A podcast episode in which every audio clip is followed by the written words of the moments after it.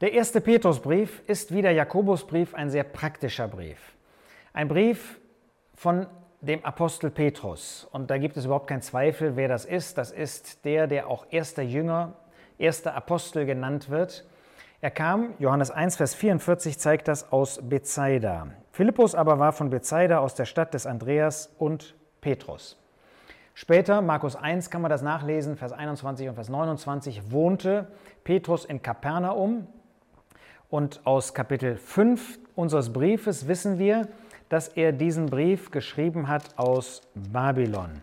Da heißt es nämlich in 1. Petrus 5 in Vers 13, es grüßt euch die Miterwählte in Babylon und Markus mein Sohn. Man hat alles Mögliche versucht, weil man natürlich aus Petrus irgendwie den ersten äh, Leiter und was weiß ich der, der Gemeinde, der Versammlung machen wollte. Das gibt es nicht. Es gibt nur ein Haupt, das ist Christus. Aber wenn man da eben aus Petrus sowas machen wollte, äh, meinte man, dass Babylon irgendwie symbolisch äh, Rom meint. Aber es gibt überhaupt keine Anzeichen dafür weil in 1. Petrus 5 von ganz natürlichen Dingen die Rede ist, von der ähm, Schwester, von der Frau und so weiter, ähm, so wir fest davon ausgehen können, dass auf welche Weise auch immer Petrus nach Babylon gegangen ist. Da gibt es ja auch diesen babylonischen Talmud, von daher ist es gut möglich, dass es dort einige Gläubige, einige Christen aus dem Judentum gab, weil eben dort auch die Juden lebten. Man kann annehmen, man kann nicht fest etwas sagen, dass dieser Brief vielleicht in den Jahren 60 bis 64 nach Christus geschrieben worden ist. Jedenfalls ist keine Erwähnung von der Zerstörung Jerusalems. Insofern können wir davon ausgehen, dass das vorher geschehen ist. An wen wendet sich der Apostel Petrus? Wir sehen das in äh, dem ersten Kapitel, in den ersten Versen. Petrus, Apostel Jesu Christi, den Fremdlingen von der Zerstreuung von Pontus, Galatien, Kappadokien, Asien und Bithynien und so weiter. Es waren also ähm, Christen, es waren ähm, Christen aus dem Judentum, ähm, die in Galatien, in diesen Gegenden und so weiter, also in der heutigen Türkei, gelebt haben. An sie schreibt Petrus diesen Brief.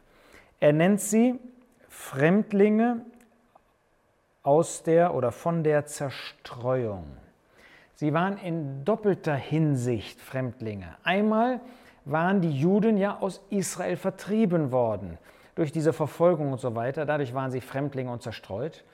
Aber zweitens war die Empfängergruppe eben insofern auch noch Fremdlinge, weil sie als Christen ja gar nicht mehr zu dieser Welt, zu dieser Erde gehörten. Sie waren jetzt Himmelsbürger. Und insofern waren sie hier auf dieser Erde auch noch Fremdlinge und natürlich auch gehasst und verfolgt, mehr oder weniger von ihren eigenen Stammesgenossen, von ihren eigenen Blutsverwandten, den Juden. Was ist das große Thema dieses ersten Petrusbriefes? Man kann natürlich wie immer verschiedene Überschriften geben. Ich nenne das einmal von Leiden zur Herrlichkeit. Die Christen hier auf dieser Erde, sie leiden heute.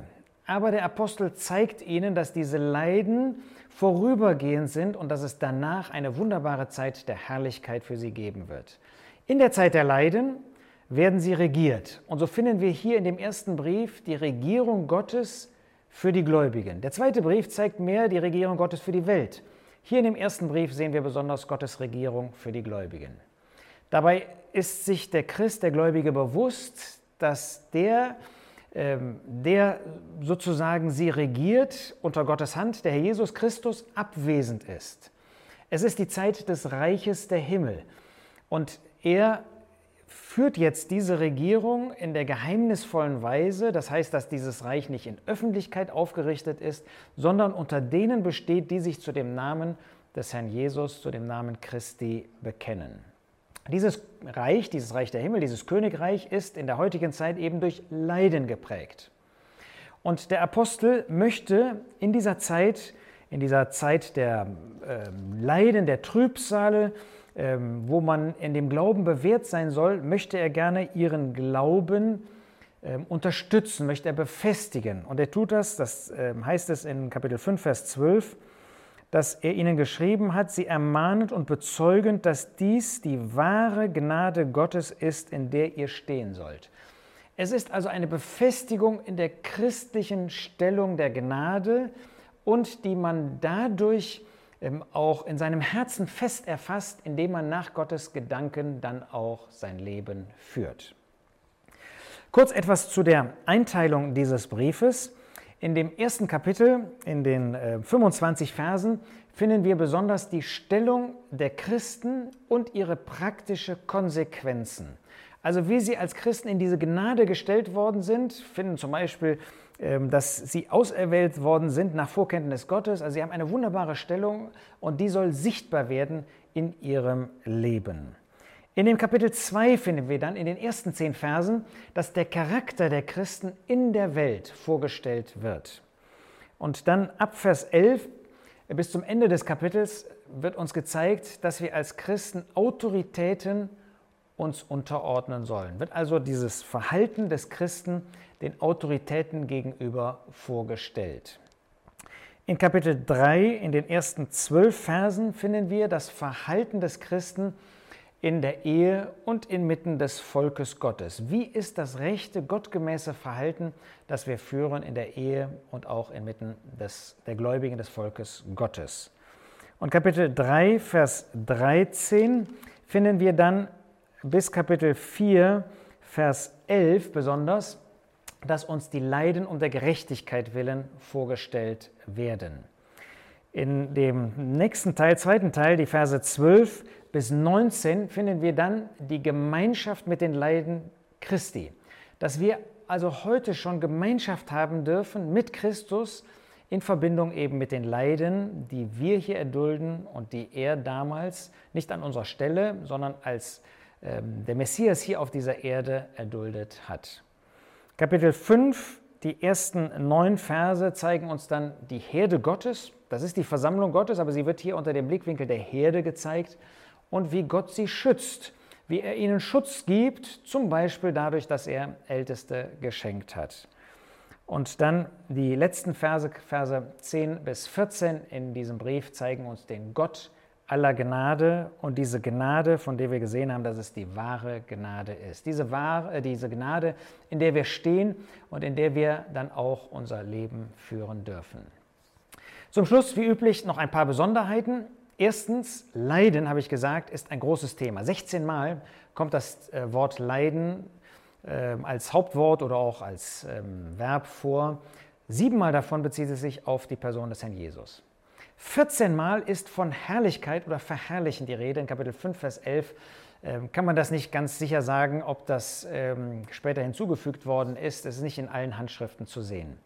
Siebenmal ist von dem Wandel, dem Lebenswandel des Christen die Rede. In Kapitel 4, Vers 3 wird einfach ein anderes Wort benutzt, deshalb habe ich das jetzt mal nicht mitgezählt. Siebenmal finden wir, dass von dem Herrn die Rede ist, ohne einen Zusatz, also einmal noch auch von dem Herrn Jesus Christus, glaube ich. Aber ansonsten siebenmal wird der Herr in seiner Autorität vorgestellt.